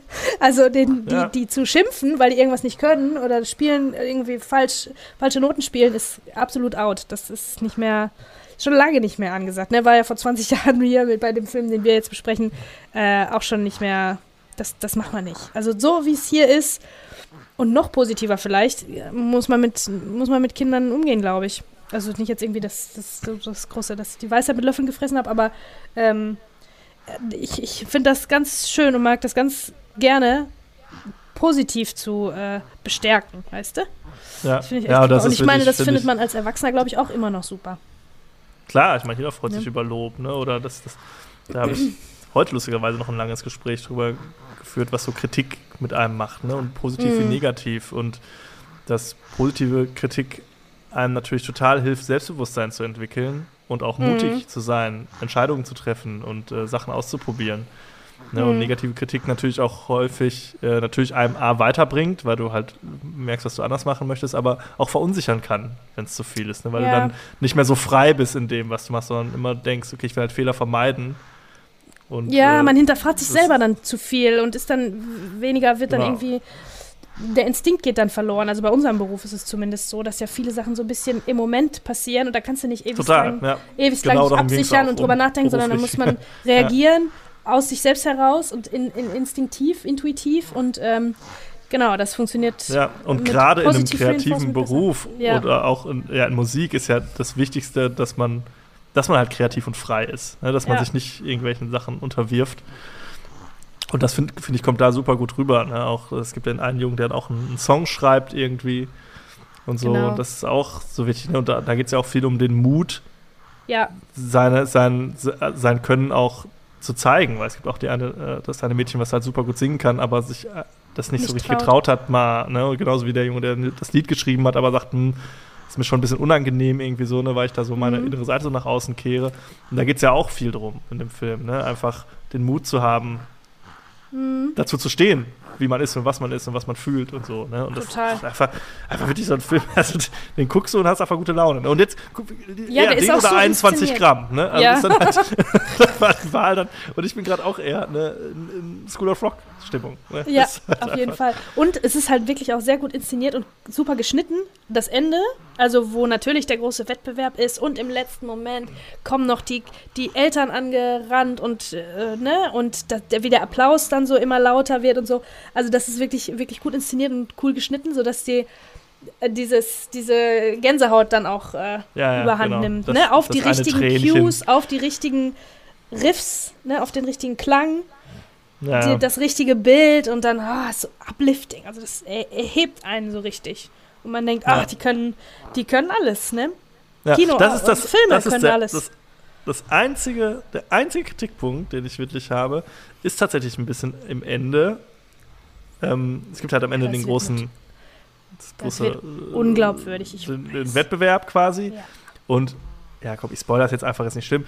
Sie, sie holen nicht den ersten Platz, so, eine andere Band holt den ersten Platz, das ist dann so ein bisschen kontrovers.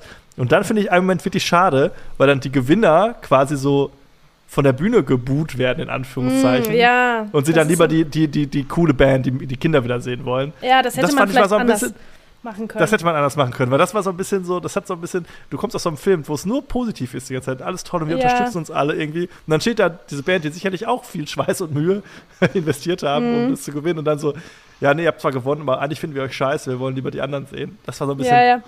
das hätte man, und das hätte man ganz leicht anders inszenieren können, indem nämlich die Band, die gewonnen hat, selber vielleicht äh, das selber initiiert, weißt du? Und die mit ja, auf so die Bühne holt. Irgendwie so, dass das nicht ganz so das Ja. ist nicht ganz so. Also buhen ist immer scheiße. Also Ja, einfach es ist, glaube ich, nicht wirklich, dass sie geboot wird, gut, aber es wird halt, es werden die anderen werden halt gerufen, sodass sie halt sich dann von der Bühne, Ja, also verziehen wollen, weil sie sagen, okay, scheinbar wollt ihr uns hier nicht sehen. ja. Und das fand ich so ein bisschen Moment- schade. Ja, auf jeden Fall, das stimmt. Das fand ich auch. Es ist natürlich alles, also zu dem Zeitpunkt ist alles auch wirklich schon absolut unglaubwürdig, ne, dass sie mit einer Ja. Schulklasse da überhaupt teilnehmen und so weiter. Ähm, genau, aber das ähm, funktioniert alles für die Charaktere gut, weil da an dem Punkt zum Beispiel hat Jack Black dann auch nochmal so einen Tiefpunkt, wo er sagt, wieso, ich habe mir so den Arsch aufgerissen, warum haben wir nicht gewonnen? Und dann müssen die Kinder ihm was beibringen, nämlich, es Ja, es ging geht nicht ums nicht- Gewinnen. Ne? Ja, wir haben ja Sondern schon gewonnen, Was wir alles alle, zusammen ne? geschafft haben. Wir haben gewonnen, weil wir dabei sind. Ne? Dabei sein ist alles Ja, und so. Ja, keine Ahnung. Und ähm, also alle Charaktere sind klasse. Joan Cusack fällt mir ein. Ja. Ist ja die, die, ähm, die Schulleiterin. Schulleiterin. Vermeintlich Stock im Arsch bis zum Anschlag, total spießig. Ist sie aber gar nicht. Ist sie nicht. Ja. Also selbst die hat so viel Tiefe bekommen und ich mag das ja gerne, wenn Charaktere da ein bisschen Tiefe haben, dass man die auch verstehen Ja. kann, die Motivation und so weiter. Das ist ja das Erste, was mich immer abfuckt, wenn, wenn die Charaktere so flach sind und, ne? Und das zum Beispiel, das, an dieser Person siehst du das ganz besonders, weil natürlich ist die eigentlich eine Antagonistin. Weil die Ja. darf nicht rausfinden, dass Jack Black ähm, da jemand anderen, äh, den Ned Schneebly, äh, nur, nur, ähm, äh, Vorspielt. vortäuscht, So. nur vorspielt.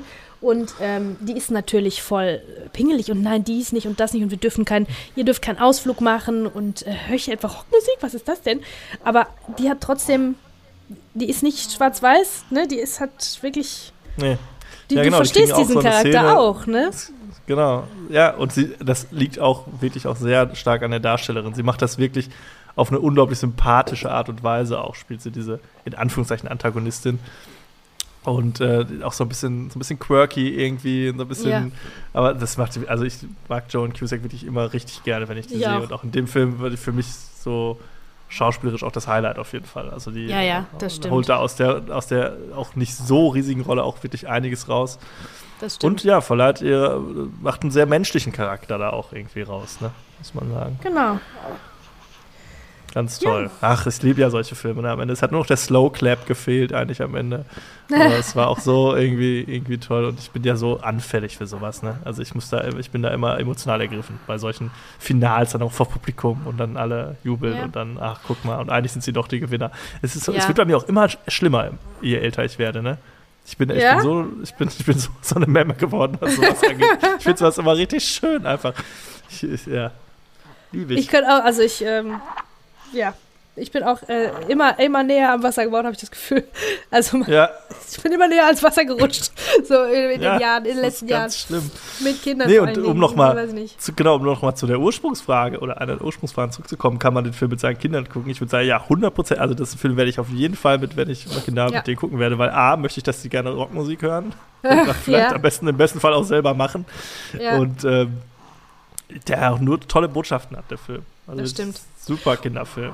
wirklich. Und es ist aber wirklich auch eine Gratwanderung. Da müssen wir noch einmal, ein letztes Mal ähm, nochmal Hut ab an Richard Linklater, den Regisseur. Das ist schon eine Gratwanderung, ein kind, einen Film zu inszenieren, der für Kinder und für, Erwach für Erwachsene gleich viel bietet. Ne? Also Ja. im Prinzip ein Kinderfilm, der aber nur ganz knapp an der Grenze zum Albern, zur Albernheit ist. Also Ja. des, dessen Humor für Erwachsene und Kinder äh, funktioniert und das verbindet ja auch. Ne? Ja, voll. das ver verbindet ja, wo man gemeinsam normalerweise über was lachen zu können. Genau, gemeinsam darüber äh, lachen zu können und das ähm, witzig zu finden. Ähm, und das auch, und sich davon auch ergreifen zu lassen und so. Und ähm, ja, an dieser Stelle da nochmal Hut ab, weil das kann ich mich nicht erinnern, welcher Kinderfilm für Erwachsene genauso gut ist. Goonies.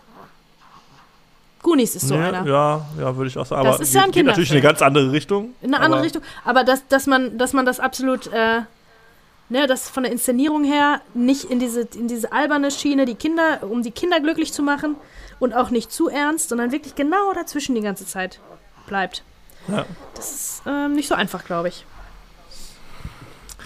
Ach ja, schön. Guckt ihn euch mal, an. Wir haben gesagt, genau, also es ist, wir haben jetzt gesagt, es ist nicht so äh, Hauptfilm-worthy, aber voll eigentlich. Also auch, auch wenn man Ja. nur Lob für einen Film übrig hat, kann man da äh, lange drüber sprechen.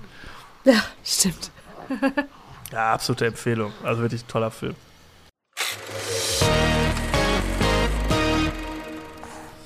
So, und der Rausschmeißer des Monats. um so viel schon mal vorwegzunehmen. Ähm, ich erzähle euch von Unterwegs nach Cold Mountain, der im Englischen nur Cold Mountain heißt. Und das ist ein Film, da habe ich mich lange darüber aufgeregt, warum heißt der eigentlich in Deutschland unterwegs nach Cold Mountain? Jetzt habe ich mittlerweile herausgefunden, dass auch das Buch im Deutschen schon unterwegs nach Cold Mountain heißt, denn das Ganze ist eine Literaturverfilmung äh, des gleichnamigen Romans von Charles Fraser. Und das ist ein Historie. Ich, ich habe irgendwie nur so Historienschinken in letzter Zeit hier im Angebot, ne? Also ja, aber echt. Samurai und äh, Master Commander und so. ja, und ähm, wir haben echt lange überlegt, ob wir den jetzt nehmen sollen, aber ey, der war für sieben Oscars nominiert. Das haben wir dann gedacht, okay, wir müssen unserer Chronistenpflicht dann doch schon da ein bisschen nachkommen. Und äh, wir quatschen dann äh, über unterwegs nach Cold Mountain. Also das Ganze ist ein Historienfilm, er spielt zur Zeit des amerikanischen Bürgerkriegs. Und wir folgen im Prinzip den Geschicken eines ja, Liebespaars, äh, gespielt von Nicole Kidman und von Jude Law. Sie ist die Tochter eines, äh, sag ich mal, ja, wohlhabenden Farmers. Er ist der einfache Zimmermann und die beiden äh, lernen sich in dem kleinen Örtchen Cold Mountain in den Südstaaten kennen. Ganz flüchtig und äh, bevor deren Liebe aber, oder verlieben sich ineinander, bevor deren Liebe aber sich richtig, richtig entfalten kann, wird er eingezogen und äh, muss äh, an die Front und äh, ja, für die Südstaaten in den Kampf ziehen, in den Krieg ziehen. Ähm, drei Jahre später wird er dann äh, versehrt und äh, entschließt sich dann quasi äh, zu desertieren und nach Hause zu gehen zu seiner Geliebten, die ihn in der Zwischenzeit mit allerlei Briefen versorgt hat und ihn da voll geschnulzt, gesülzt hat. und so macht er sich quasi äh, versehrt äh, auf den Weg äh, nach Hause, nach Cold Mountain. Ein, sind sechs Tage zu Fuß, habe ich geguckt, von dem Ort, wo er versehrt wird, bis nach Cold Mountain. Äh, also eine ziemlich lange Reise. Er nimmt er auf sich, ge gejagt von seinen eigenen äh, Kameraden, denn er ist ja mittlerweile quasi Deserteur. Und äh, ja, in Konflikt kommt, gerät in allerlei Konflikte hinein und ja, möchte zurück nach Hause. Meanwhile ist, äh, äh, ja, heißt sie jetzt? Nicole Kidman, Nicole Kidman? zu Hause äh, mittlerweile alleine für die Farm ihres Vaters verantwortlich, denn der Vater ist leider verstorben. Sie bekommt dabei aber Hilfe von äh, Renee Selweger, äh, die so eine ja, etwas buschikose Dame spielt, die ihr da so unter die Arme greift und sie so ein bisschen, also die edle Frau, äh, so ein bisschen auf das Landleben ein schwört. Genau, die weiß, wie alles ja. geht, wie man einen die weiß, Zaun wie geht, wie man wie anpackt. Man, genau, genau, wie man anpacken so, das und hat die, alles. Die beiden, unsere, unsere zarte Nicole Kidman hat das nicht gelernt. Genau, und ja, die beiden Frauen freuen sich da an. Ja, und dann springt der Film immer so fröhlich zwischen diesen beiden Handlungssträngen hin und her. Der springt auch in die Vergangenheit, muss man vielleicht noch dazu sagen. Ne? Springt ne? auch in die Vergangenheit, genau. Wie sie sich kennengelernt haben, passiert quasi gleichzeitig mit, wie die jetzt auseinander sind. Genau. Und äh, fangen wir mal mit dem Positiven an. die Schauwerte. Der Film sieht super aus, ganz toll gefilmt, tolle Locations, tolle Kostüme, Musik toll. Ähm, es gibt ein großes Schlachtengemälde am Anfang des Films, wo man sich so ein bisschen, glaube ich, äh, an Private Ryan so ein bisschen mitmessen wollte. Irgendwie. Ja. Sehr eindrücklich auf jeden Fall. Ähm, ja. Und auch ansonsten.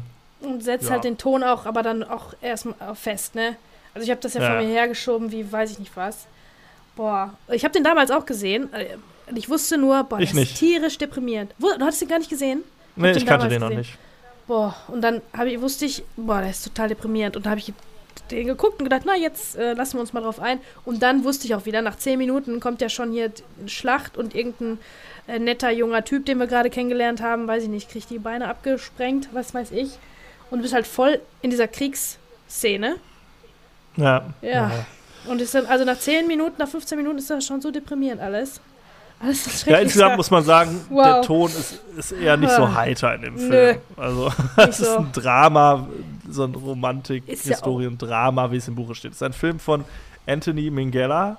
Mhm. Der hat auch äh, der englische Patient gemacht, zum Beispiel. Ja. Also, ja, ihr wisst, ja. wenn ihr den Film kennt, dann wisst ihr, in welche Richtung es geht, das Ganze. Ne? Also, es ist jetzt nicht, erwartet jetzt nicht große Comedy. Ja, viel Spaß. Ja, das, das, der Epos-Charakter ist, glaube ich, stand hier mehr im, im Vordergrund. Aber ich meine, es wird ja auch was äh, relativ äh, Schlimmes erzählt, nämlich die Zeit der, der Bürgerkriege in den USA, ne?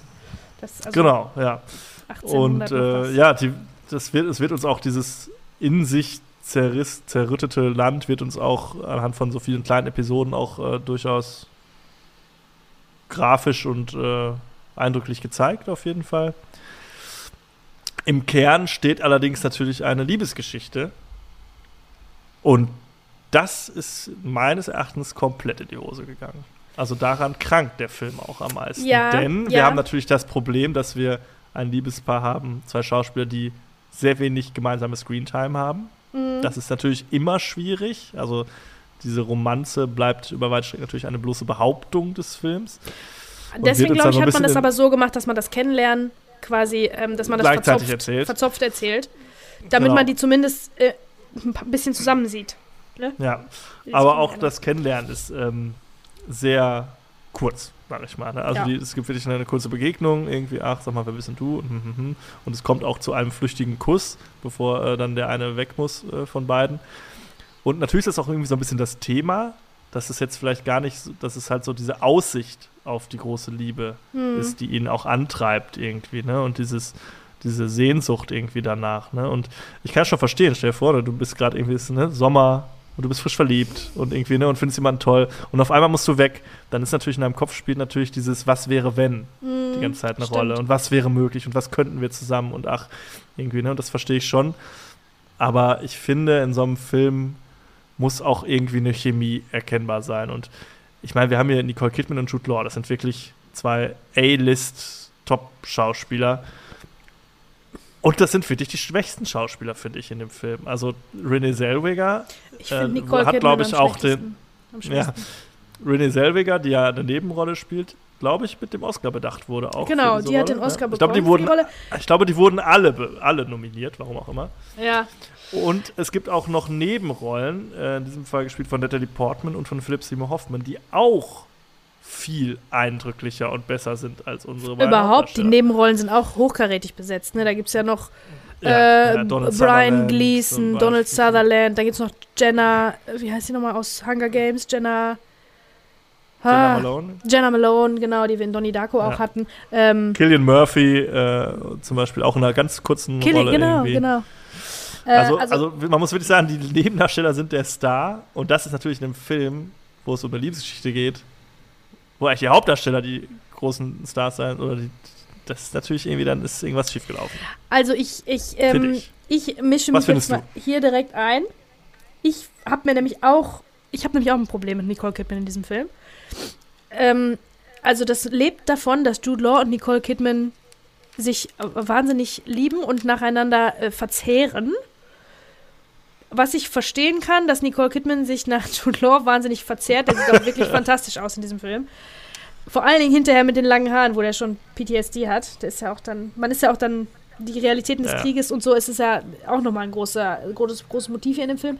Aber Nicole Kidman. Das würde ich ihm auch geben, ist, dem glaub Charakter. ich, Deshalb kann ich auch verstehen, dass der so flach, äh, so, so, so stoisch ist. ja, Das, das, deshalb, der hat da die Ausrede, aber ja, Nicole Kidman, bitte. Nicole Kidman ist, glaube ich, schlecht gecastet. Ich glaube, die ist zu alt. Von Anfang an zu alt. Weil die spielt am Anfang, ich weiß, der Charakter macht eine Wandlung durch. Und die kann nichts und die steht da wie ein Porzellanpüppchen und hält ein Tablett und äh, versucht irgendwie ein bisschen da rumzuflirten und kann einfach gar nichts und weiß überhaupt nichts vom Leben und auf einer Farm schon erst recht nicht. Und dann kommt der große Bruch und die verzweifelt da und verscherbelt alle möglichen Sachen, statt selber irgendwie die Felder zu bestellen, weil sie es nicht kann.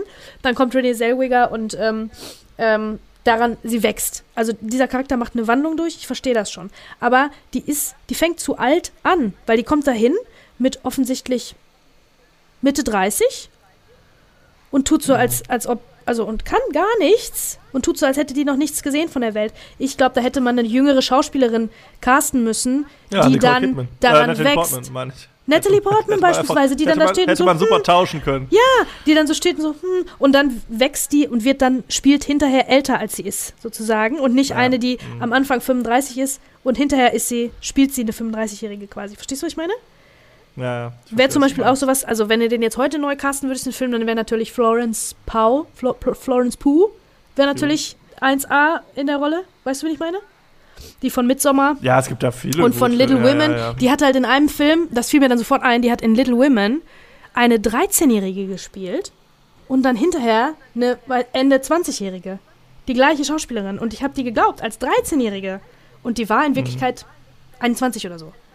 So, Ja. und hier äh, glaube ich überhaupt nicht, dass Nicole Kidman, wie sie da steht und nichts weiß von der Welt, Anfang 20 sein soll. Also ich fand die einfach falsch gecastet da. Die hat ja schon, die hat ja zu dem Zeitpunkt hat sie schon die Others gemacht, wo sie eine Mutter ist von, klein, von kleinen Kindern. Das macht Sinn. ne? Das verstehe ich, das macht Sinn, so, das leuchtet ein. Ja. Aber hier, also wie sie da aufläuft, als wäre die gerade irgendwie, äh, ne? Als wäre die gerade Ja, erst aus dem Elternhaus, hätte zum ersten Mal die Tür aufgemacht. Das glaube ich nicht. Also das fand ich, am Anfang hat die mich sehr gestört, hinterher geht's, weil hinterher spielt die dann, also spielt die eine, weiß ich nicht, dann hat sie mehr gelernt von der Welt und äh, vom Farming und so, alles, was Renée Zellweger ihr so Mhm. beibringt, bisschen resilienter zu sein und so weiter. Das glaube ich ihr dann, das kaufe ich ihr ab, aber die spielt diese, diese junge Person, die die da am Anfang sein soll, oder äh, unreife Person, glaube ich ihr nicht. Mhm. Und die ist auch zu jung für Jude Law.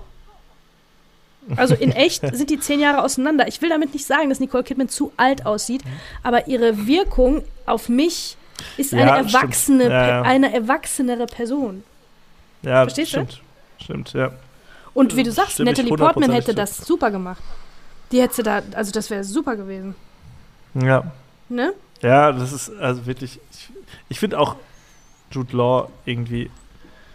Ja, ich, er- spielt halt von Anfang an irgendwie eine Figur, die irgendwie, ja, der ist irgendwie rechtschaffen und. Ja, okay, aber der hat ja eigentlich auch sonst keinen Charakter. Das finde ich halt auch irgendwie, ne? Die sind Mhm. halt beide so. Also Nicole Kidman bekommt ja wenigstens ein bisschen was. Irgendwie, aber Jude Law macht ja auch keine Wandlung durch in dem Sinne. Ne? Der ist am Anfang der gleiche, ja, am Ende ist außer, dass er gebrochen ist. Aber das Da ist, das ist halt quasi, das ist quasi, ist auf jeden Fall. Ne? aber das ist quasi der Status quo, wo es losgeht mit ihm. Und dann bekommen wir ihn in der Vergangenheit zu sehen. Und da ist er jetzt auch nicht unbedingt der äh, Sunshine Boy. Ne? Der irgendwie, da fehlt mir auch so ein bisschen so die, der Kontrast vielleicht. Irgendwie. Mhm. Weil er ist von Anfang an sehr zurückgezogen und ruhig und ne? Und ich finde das echt, also ich konnte dem da echt ganz schwer zugucken. Ich habe mich dann immer gefreut, wenn andere da waren. Ne? Wenn halt Mhm. Philipp Seymour Hoffmann da ist. Irgendwie. Und irgendwie Mhm. Ja, der war auch stark. der auch einen interessanten Story-Arc irgendwie an sich hat, irgendwie, ne? Eine interessante Geschichte. Und Natalie Portman ist natürlich eine, auch eine sehr dramatische äh, Szene, die wir da zu sehen bekommen, aber die auch so viel mehr abliefert. Ich war wirklich enttäuscht von dem, von beiden. Und das Mhm. finde ich richtig, finde ich richtig krass, weil das, die sind die beiden wichtigsten Figuren in diesem Film. Mhm. Und das hat für mich den Film auch nicht ruiniert, aber ja, eigentlich doch ruiniert. Ich finde den, also ich kann den nicht empfehlen. Mhm. Muss ich ehrlich sagen. Also, ich fand, der hatte natürlich super Schauwerte und so. Und da, die Geschichte ist auch an sich, finde ich, die auch gut. Also, es ist auch eine, eine, spannende Geschichte. Man kann da auch viel draus machen und es ist auch eine interessante Geschichte. Aber wenn es nicht funktioniert mit den Hauptdarstellern, die auch gar keine Chemie untereinander haben, weil die ja auch kaum eine Szene mal miteinander teilen, Mhm. das funktioniert dann bei mir nicht. Das, das geht nicht. Ja, was findest du, die haben so Ist wenig Chemie? Also diese ein, diese zwei Szenen, wo die sich berühren auch, ne, einmal die, äh, die Liebesszene und der Kuss am Anfang, der, das geht schon, also da, da hat er hat der Regisseur sich schon Mühe gegeben, das siehst du, Ja, dass er aber die das Liebesszene ist ganz am Ende. gemolken hat, ne, sozusagen. Ja, die Liebesszene, die, die die ist ganz am Ganz Ende. am Ende. mhm. Und das Ja. rettet es dann, finde ich, auch nicht mehr. Das holt es dann auch nicht Ja. mehr raus. Ja, ich meine, ne? es ist halt, ich glaube, ich weiß nicht, vielleicht ist da die Liebesgeschichte auch ein bisschen zu kurz gekommen. Also, äh, verstehe mich nicht falsch, alles in dem Film ist relativ lang. Aber was Ja. eigentlich erzählt werden möchte, ist, äh, diese Liebesgeschichte die ist ja so ein bisschen Jane Austen-mäßig, ne? Wie die sich Ja. wollen und nicht kriegen und so. Was ich ja immer ganz, also ich mag ja Jane Austen-Verfilmungen ganz gerne. Deswegen ich, fand ich das eigentlich ganz, ganz interessant. Aber was mich so ein bisschen abturnt an dem Film, ehrlich gesagt, sind dieses, das ist ja ein Road-Movie durch die Abgründe des Menschen, Ja. hervorgerufen von den Schrecken des Krieges und wie Mhm. alle Menschen einfach so scheiße werden, so fies und gemein und furchtbar. ja. Boah, ich musste das sogar so schnell spulen, wie Natalie Portmans Baby da in der Kälte liegen lassen. Oh, da, oh, ne, also solche Sachen. Und weiß ich nicht, ich kann mir vorstellen, dass das irgendwem irgendwann mal passiert ist, weil der Krieg einfach furchtbar, furchtbar, furchtbar ist. Ich glaube, das ist das, was mehr, was die Liebesgeschichte auch so ein bisschen überlagert für mein Empfinden. Deswegen ist das alles so, deswegen deprimiert mich das alles so furchtbar. Ja, das stimmt. Weil da der tun Krieg sich schon, einfach da tun das sich schon Abgründe auf. Allerschlechteste Ja. aus allen rausholt. Dieser Roadmovie immer an jedem Stopp ist, ist ganz knapp, also passiert was ganz Furchtbares oder ist knapp davor, was Furchtbares zu passieren, weil die Menschen einfach alle so schlecht geworden sind davon. Weil die so böse Ja. sind. Weißt du? Das, Ja, und das finde ich auch tot- ja, aber auch super interessant. Ne? Und auch was, was auch in der Heimat passiert, da wo der Krieg ja eigentlich nicht stattfindet. Da gibt es in dem Fall so eine Art Bürgermiliz, die quasi während die ganzen anderen Männer alle weg sind äh, im Krieg. Charlie die- übrigens, ne? Eine, eine Ja, kleiner Auftritt von ja. Jax Teller aus Sons of Anarchy. Ja. Zum Beispiel. ähm, die ja äh, quasi so ein bisschen aufpassen, dass da trotzdem noch Recht und Ordnung herrscht. Aber die natürlich total das, die Schreckensherrschaft da aufziehen irgendwie und da Mhm. äh, machen, was sie wollen, weil sie quasi unkontrolliert sind. Hm. Da fand ich aber auch schade. Da hat mir auch so ein bisschen, haben mir so ein bisschen die, die Nuancen gefehlt, weil da sind auch so, auch vom Look her, sind diese, diese Miliztypen, die ja äh, offensichtlich Antagonisten sind, die sehen auch schon so aus. Wie so typische Ja, ja. Filmschurken. Wo ich auch dachte, oh, ernsthaft? Ja. Also halt der alle eine irgendwie mit so weißen böse. Haaren oder was, irgendwie so, so ein richtiger. Ich glaube, Weirdo Charlie Hunnam hat weiße Haare und trägt auch Kontaktlinsen, also hat auch hellere Augen. Ich Ja. glaube, das soll zeigen, dass der, ähm, der ist ja ein junger Mann. Warum ist er nicht im Krieg, ist die Frage. Weil der eine Ja, Krankheit hat, weil der Albino ist, vielleicht. Äh, crazy ist. Habe ich ja. gedacht. Weil der crazy ist. Nein, weil der Ja, äh, Weil der, crazy, weil der einen hat. Salto von, von irgendwas runter macht und so. Ne. Das ist alles, äh, da war dann haben wir auch noch Ray- wo ich dachte, Ja. boah, Mann, Mann, Mann. Und dann haben wir Ray Winston, Ren, Ray Winstone auch noch als den Hauptbösewicht. Und das, mir ist Ja. aufgefallen, das sind fast alles Briten, ne? Also Jude Law ist Brite, Nicole Ja. Kidman ist Australierin, Das ist Australien. Renee Zellweger, ne, die ist, man denkt, die ist Britin, ist aber gar nicht. Die ist auch sehr Nee, die ist wandelbar. Die ist Amerikanerin. Ähm, und Charlie Hunnam und Ray Winston sind Auch auch, Briten. Briten. Wo ich mir denke, also bei einem Film, der so amerikanisch ist und so über Amerika auch erzählt, das ist schon ähm, außergewöhnlich, dass man da als Hauptfigur, als männlichen Hauptdarsteller auch einen, keinen Ami hat, ne? Aber wahrscheinlich sind das auch Ja. Sachen, wo man sich jetzt erst so drüber Gedanken macht. Damals hat da, glaube ich, keinen Haar nachgekräht. Wer jetzt, ne? Wo jetzt wer gecastet wird und ob das ein Ja. Das Ami ginge spielen heutzutage alles nicht mehr. Heutzutage muss ein Amerikaner von einem Amerikaner gespielt werden und ein, äh, Ja, weiß ich nicht. ein Brite von einem Briten. Das geht nicht. Übrigens muss heutzutage auch äh, eine Afroamerikanerin, eine Afroamerikanerin von einer Afroamerikanerin gespielt werden. Das war damals nicht so, denn die Rolle von Renée Zellweger ist im Ursprungsmaterial eine äh, Afroamerikanerin. Oh, oh Und das finde ich aber äh, schade, dass das Kam so natürlich haben. auch nicht so gut an. Sag ich Kam mal, das ne? damals auch schon, äh, wurde das diskutiert, ja? Ja, ja. Das war so ein ja, bisschen, ja, warum das war so ein bisschen im, nicht? in, in, ja klar, in der Kritik natürlich, ne? Dass man Ah. da, äh, ja. Ja, das finde ich auch ehrlich gesagt ein bisschen blöd. Weil gerade damals war es so, heute ist es wahrscheinlich auch immer noch so leider, dass es wenige Rollen gab, ne, für Schwarze. Ja. und deswegen, und- äh, wenn die Rolle in, im, im Originalmaterial, im Quellmaterial schon äh, ne, Afroamerikanerin ist, warum kann man den dann nicht mit einer Schwarzen besetzen? ja. Schade. ja, verstehe ich auch nicht. Äh, Finde ich auch komisch. Und äh, generell wurde dem Film halt auch äh, unter anderem von Spike Lee, äh, dem Regisseur, vorgeworfen, dass halt generell die, diese ganze Sklaventhematik relativ Wird so unter Teppich Stiefmütterlich gekehrt. Ja, wird auch, wird findet so gar ne? nicht so statt, so richtig, ne? Äh, warum jetzt dieser äh, Konflikt da schwelt in Amerika, das wird da nicht so, so richtig klar gemacht. Es wird mal Nee, das angerissen an der einen oder anderen Stelle, aber ist dann eher so Beiwerk. Das muss ich sagen, hat mich auch ein bisschen orientierungslos gemacht, als ich ihn das erste Mal gesehen habe schon und jetzt auch immer noch. Ich habe da nicht so richtig geschnallt, weil es ist ja, für uns ist ja klar, die Bösen sind die, die für die Sklavenhaltung sind. Immer schon gewesen.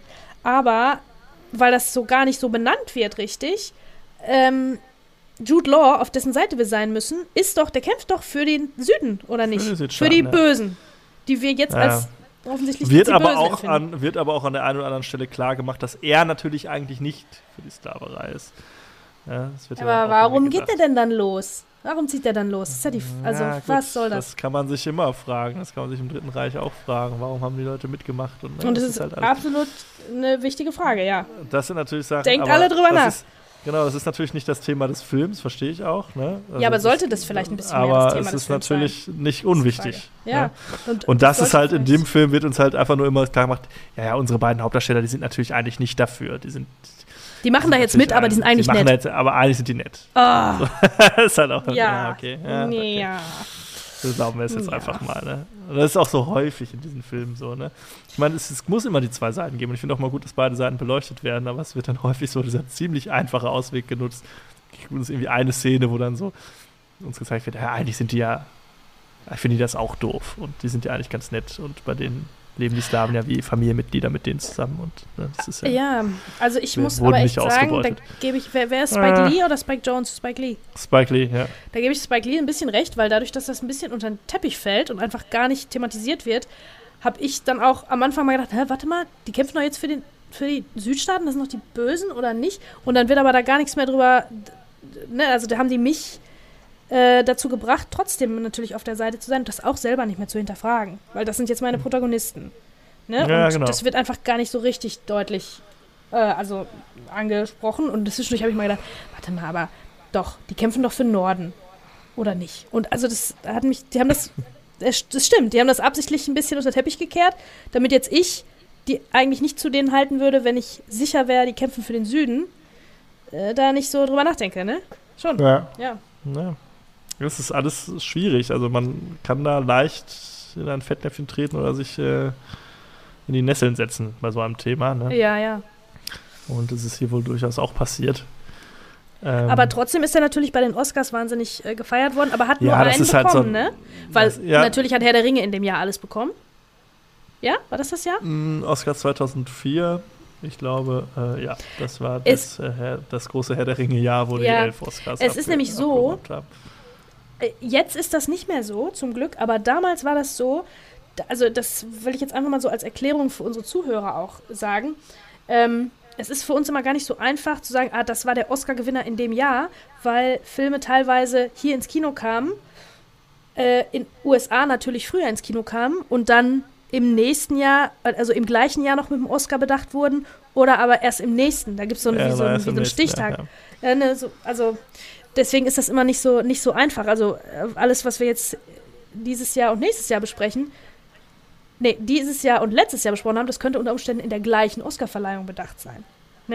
Naja, das ist es halt. Das ist ne? also, alles ein bisschen, das war jetzt wirklich das, chaotisch. Genau, also das sind einige Filme vom letzten Jahr. Master and Commander zum Beispiel hatte auch in dem Jahr Stimmt, zehn Nominierungen. Herr der Ringe hatte elf Nominierungen. Ne, also Flut der Karibik, City of God, Last Samurai, das Lost in Translation, die waren jetzt alle in dieser, in dieser Oscar-Riege.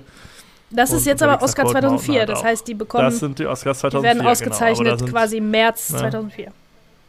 Ja. Ja. Mhm, okay. Genau. Ja, die hat ja im Februar, genau, Ende Februar hat die stattgefunden, die Oscar-Verleihung. Ja, also da Genau. war jetzt, war wahrscheinlich unterwegs nach Cold Mountain wirklich so der Late, ich weiß gar nicht, wann, ich muss mal gucken, wann kam der denn in Amerika raus? Ja, damals 2003 waren halt immer schon, noch schon ein paar 2003 Monate schon, ne? Genau, Genau. eben. Ja. Ja. Mhm. Genau, der war schon äh, 2003. Ja.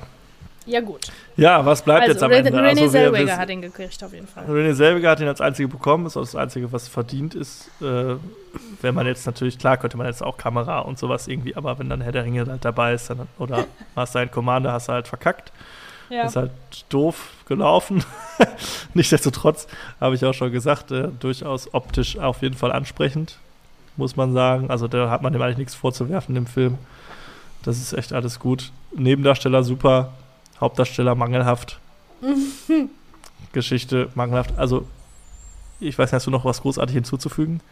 Nee, nee, also, ähm, nee, Ja, ich sehe also, das auch so. also von mir wirklich, ich habe wirklich jetzt häufig überlegt, weil wir häufig ja sehr ähm, großzügig sind, was unsere Empfehlungen angeht und sagen, ja, also wenn der, wenn der auf sowas steht, hm, kann man gucken. Aber ich würde ihn jetzt tatsächlich mal nicht empfehlen, weil das sind zweieinhalb Stunden und da gibt es bessere Einträge, wenn man, äh, dann guckt lieber vom Winde verweht. Da dauert Ja, so vier ich Stunden oder so.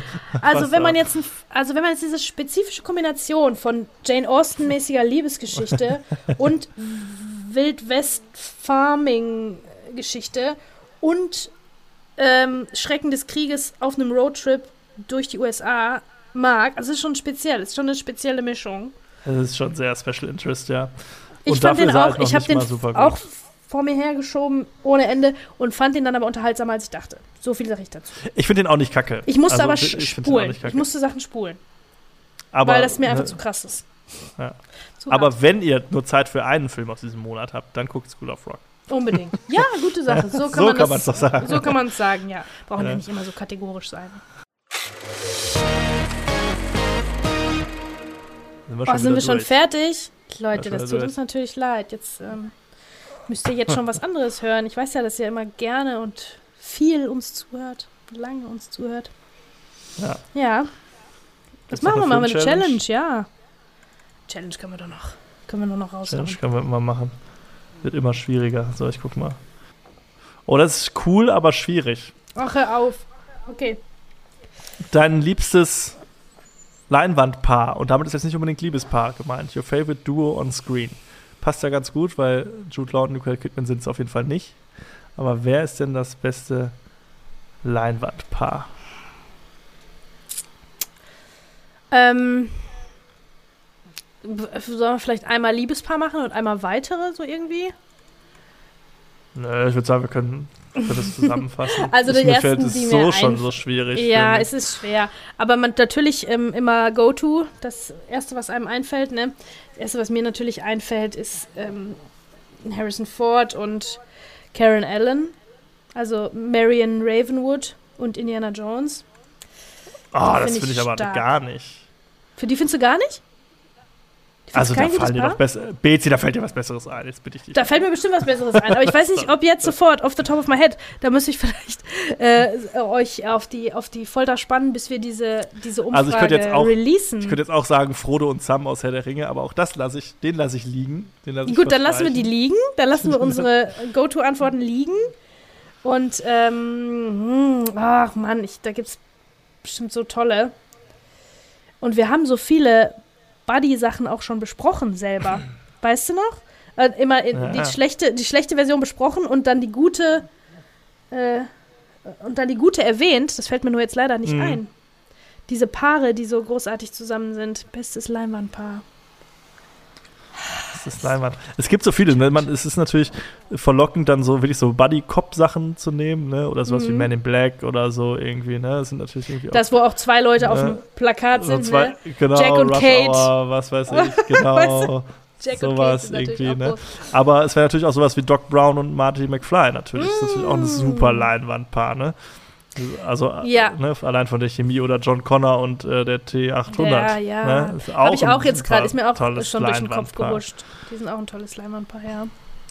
Das gibt schon gut. Aber ich, Ja gut, Kann, kannst du dich denn entscheiden anders- oder wollen wir... ja, ich, äh, ich entscheide mich jetzt ganz billig. Asterix und Obelix. du bist doof. ich habe nichts, nichts auf Tasch jetzt hier.